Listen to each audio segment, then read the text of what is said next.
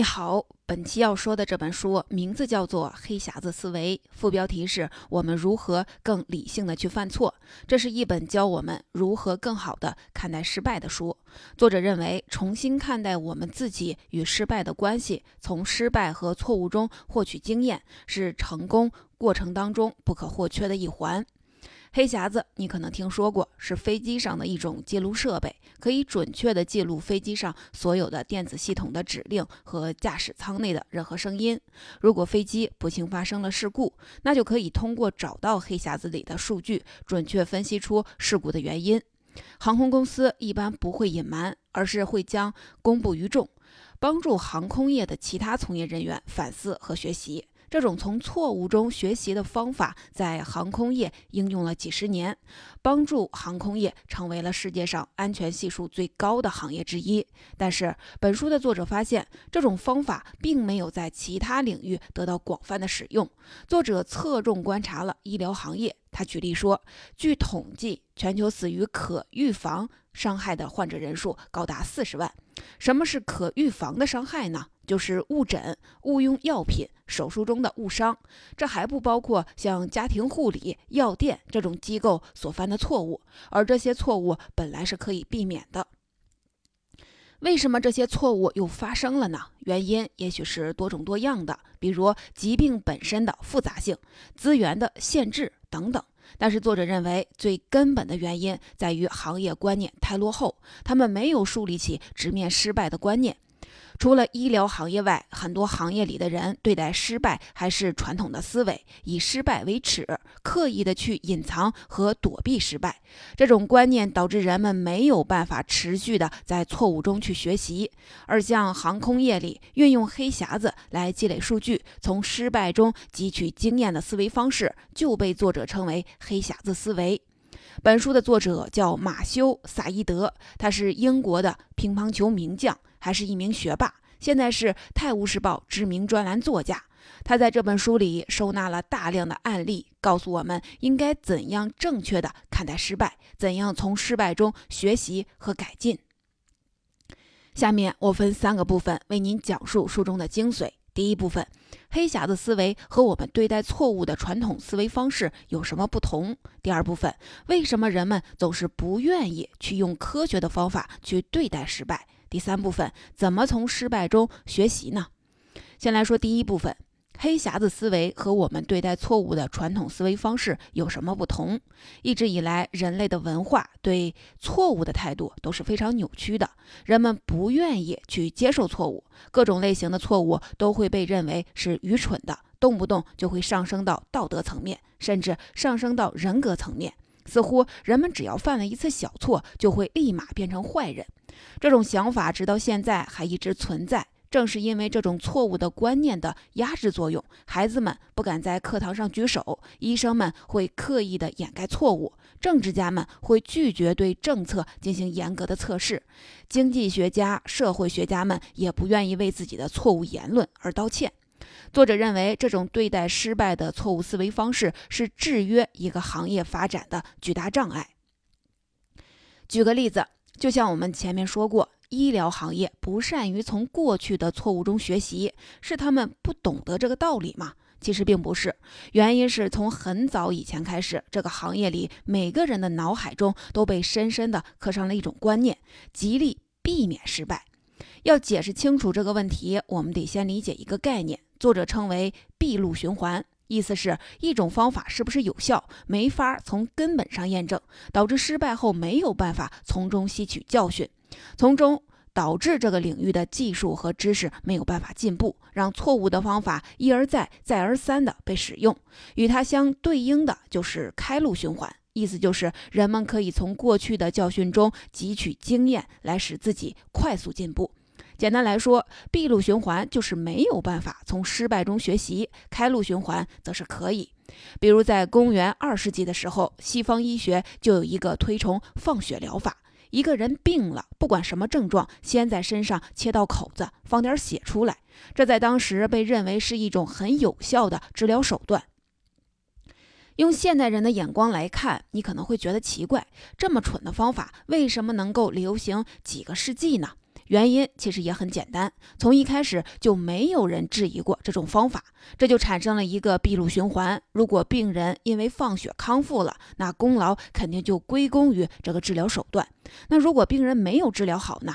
也可以解释为他病得太重了，连放血疗法都救不了他。你看，所有的情况都被合理化的给解释了。反正不管是谁的错，肯定不是医生的错。直到后来，医学领域里发明了大样随机双盲对照实验，就是随机的通过大量的对照组来比对，看看治疗方法和药品到底有没有作用。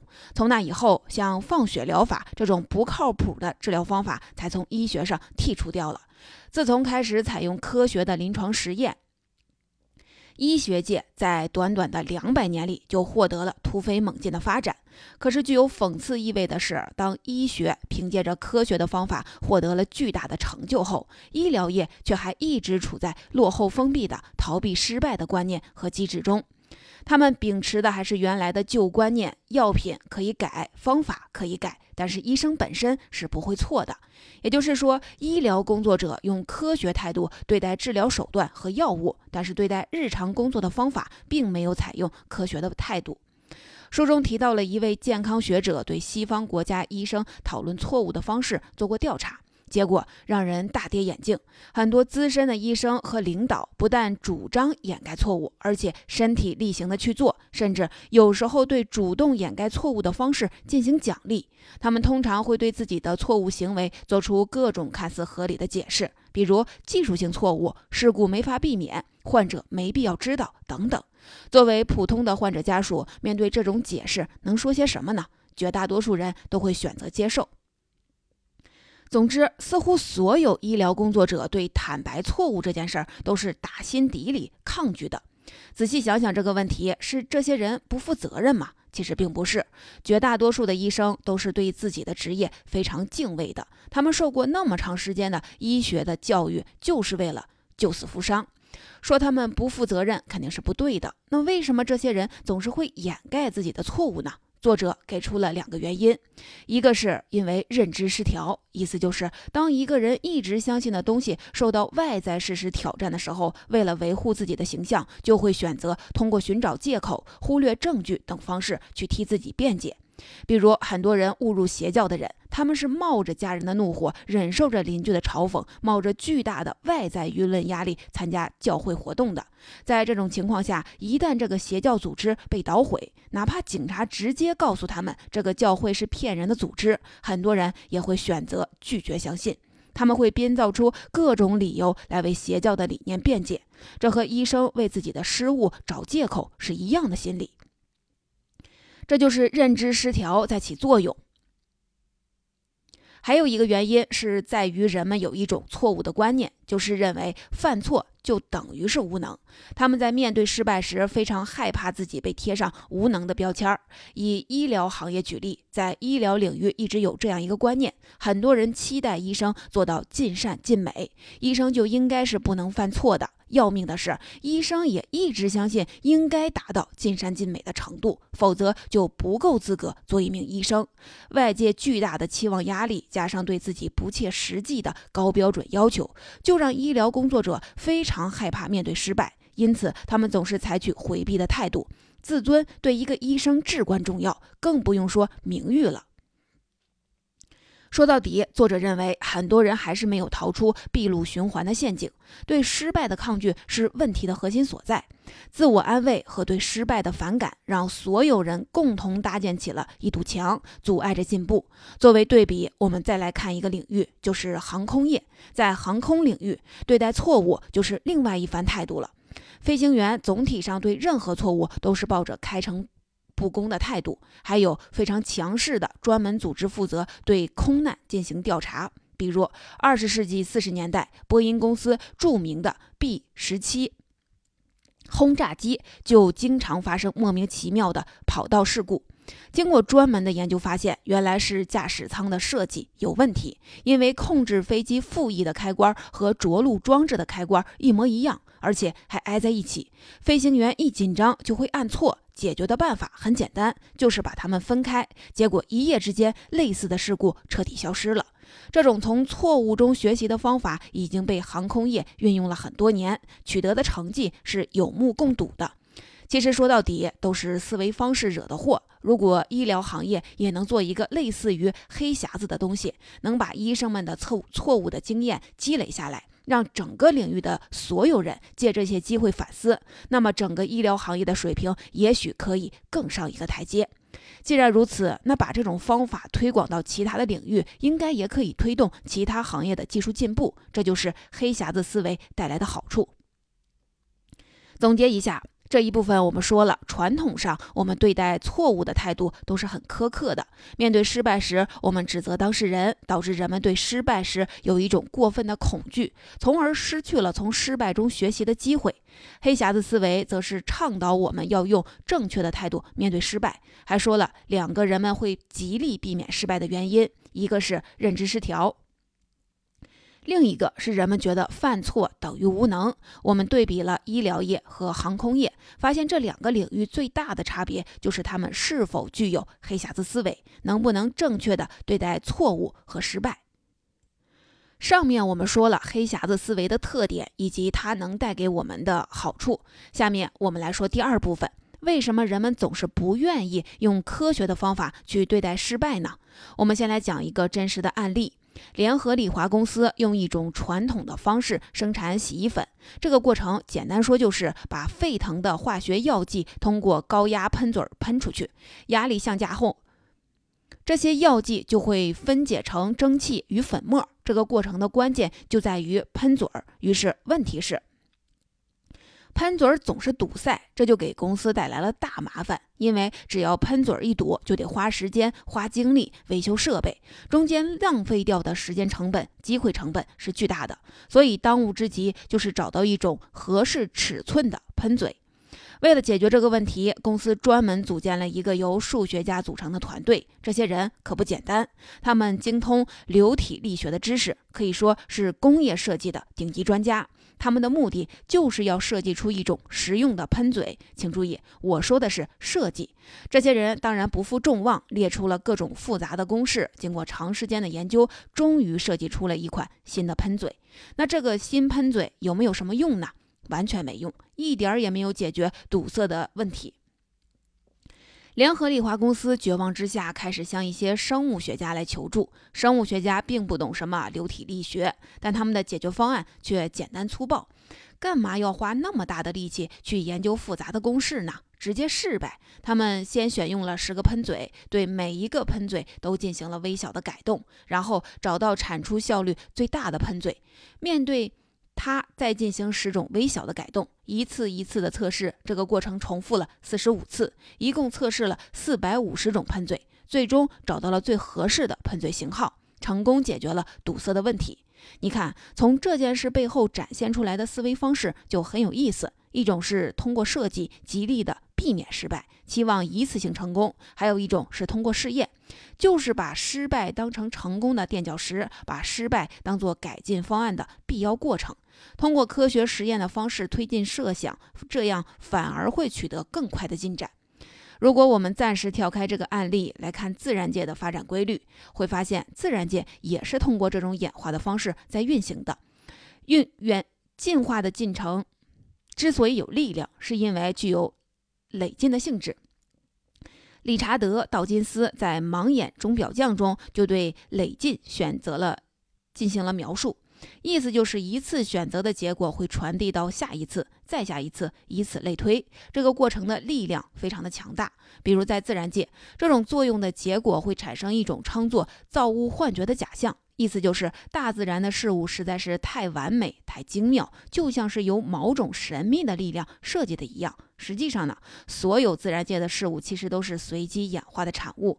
就拿前面的喷嘴案例来说，最后的喷嘴形状非常的巧妙，你初次见到可能不会相信这是人设计出来的。实际上，它确实也不是设计出来的，它只是一系列的试验后的随机产生的结果。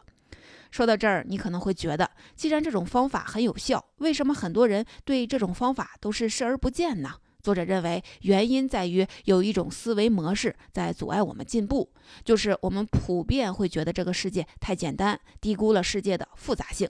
对于这种现象，《黑天鹅》的作者塔勒布曾经提出过一个概念，叫做“叙述谬误”。意思就是，我们经常会在事后编造出故事来描述自己所见的行为。通俗点来说，就是马后炮。举一个例子，两千零七年的时候，意大利人卡佩罗成为了英格兰足球队的主教练。他的执教特点就是非常的严厉，几乎要控制球员的一言一行，包括平时吃什么、玩什么都要严格的掌控。在开始的时候，英格兰队取得的成绩还不错，于是人们就开始称赞教练的训练风格，觉得好呀，终于有人能管管这群懒鬼了。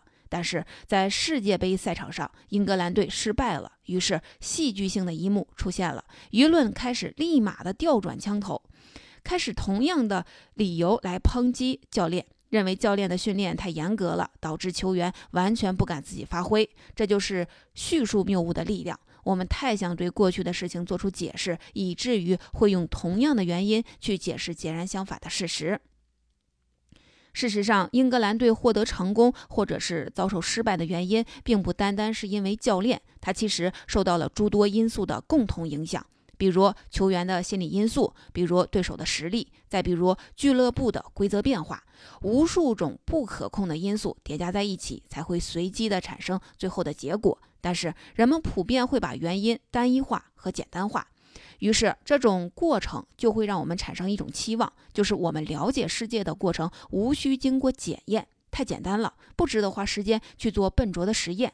我们更倾向于相信自己的直觉，相信现有的知识，甚至在面对问题时自己给自己讲故事，而不愿意去检验我们的设想，去发现缺陷并加以改正。实际上，如果我们能用科学的态度去对待失败，把失败当作是寻找成功办法的必经之路，从一开始就对它抱有正确的态度，那么各个行业都能获得巨大的进步。总结一下，这一节我们说了，从失败中学习是推动人类进步的底层动力。不管是人类社会还是自然界，排除错误的选项，用累积的机制促进演化，才是快速进步的方式。我们把世界想象的太简单，这种思维方式会阻碍我们的进步。上面我们说了从失败中学习的重要性，我们认识到失败是成功过程中不可或缺的一环。下面我们就进入第三部分：怎样从失败中来学习呢？失败似乎是通往成功的必经之路，既然这条路绕不开，那从失败中学习就显得尤为重要。我们要怎么样从失败中来学习呢？对于这个问题，作者给出了三个建议：首先，不要被过强的自自尊心给干扰。作者在牛津大学的时候发现，有些学生有一种奇怪的行为，就是会在关键的时刻突然毁掉自己以前所有的努力。比如每个学期末都有一场一场重要的考试，一般的同学在这个时候，就算平时没有学好，也会在考前阶段临时抱佛脚，抓紧时间复习一下，努力一把。但是有一些学生平时表现还挺优秀的，可是到了最后的关头，却选择用非常消极、被动的方式对待考试。他们会在考试的前一晚把自己灌得烂醉，或者干脆跑到很远的地方去玩，直接就缺考了。你可能觉得奇怪，为什么他们要用这种自我毁灭的方式对待自己呢？结果研究发现，原来这种行为在心理学上被称为是自我妨碍。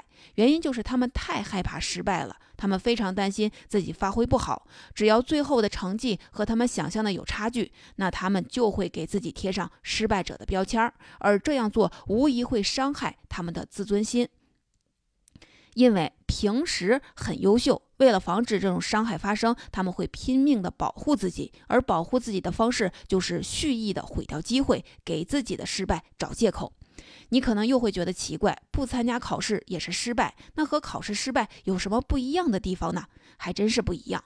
如果是自己喝得烂醉，没有参加成考试，那失败的原因就是外界的，是酒精的错。但是认真考试却失败了，那就是自己的原因了。也许是不够聪明，也许是不够优秀，反正就是会伤害到自尊心。为了维持这种虚假的良好形象，他们通常会放弃很多机会。他们保护自己自尊心的欲望太强了。以至于错过了从错误中学习的机会。作者认为，我们应该直面错误，在犯错的时候认识到错误并不会伤害到一个人的价值，和一个人的能力也没有必然的关系。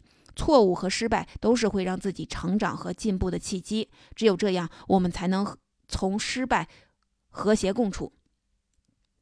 第二点，设立机制。减少对他人错误行为的谴责，创造允许失败的文化氛围。面对失败，人们的通常态度首先就是对责任人进行问责。我们会觉得这种方式可以督促人们重视错误、改进错误，但其实很多时候，过度的问责反而会让事情越来越糟。举一个例子，在两千零七年，伦敦发生了一起案件，一个婴儿被他的母亲虐待导致死亡。这起事件的当事人受到了法律的惩罚，但是当地的舆论谴责更多的却不是当事人，而是当地的社工和儿童服务中心的人。人们觉得他们应该为这起事来负起主要责任，因为他们没有尽到保护社区儿童安全的义务。按理说这也是好事儿，能督促当地的社工和儿童服务人员改进工作。但是实际的情况却导致这些人没有办法正常的工作，压力太大，导致没有人愿意从事这类工作，人力资源不够，孩子们的安全更加没有办法保障。你看，媒体的谴责反而减弱了儿童们的安全性。所以说，谴责并不一定能起到督促的作用。相反，对待失败的宽容环境，却可以让事情往好的方向发展。很多具有进步观念的机构已经在尝试构建这种正确对待失败的文化氛围。伦敦的一所中学里有一项制度，他们会定期召开一项名为“失败周”的年度活动。在这个活动上，他们会请父母、老师，还有各个领域的意见领袖去分享自己的失败经历，帮助学生们了解成功的真实路径是什么样的，和他们分享自己在面对失败时是如何处理的。他们还给学生讲述历史上很多名人的故事，展示他们在成功之前是如何与失败相处的。最后的结果显示，经常开展这样的活动，确实可以让很多孩子从认知失调中解放出来。他们不太会过度维护自己的自尊，而是学会了用更坦然的方式接受自己的不完美。第三点，用以失败为基础的方式提前做预演。有一种方法叫做死前验尸法。这是一种以失败为基础的验证项目可行性的方式，是一种顶级的快速试错、快速失败、从失败中汲取经验的方法。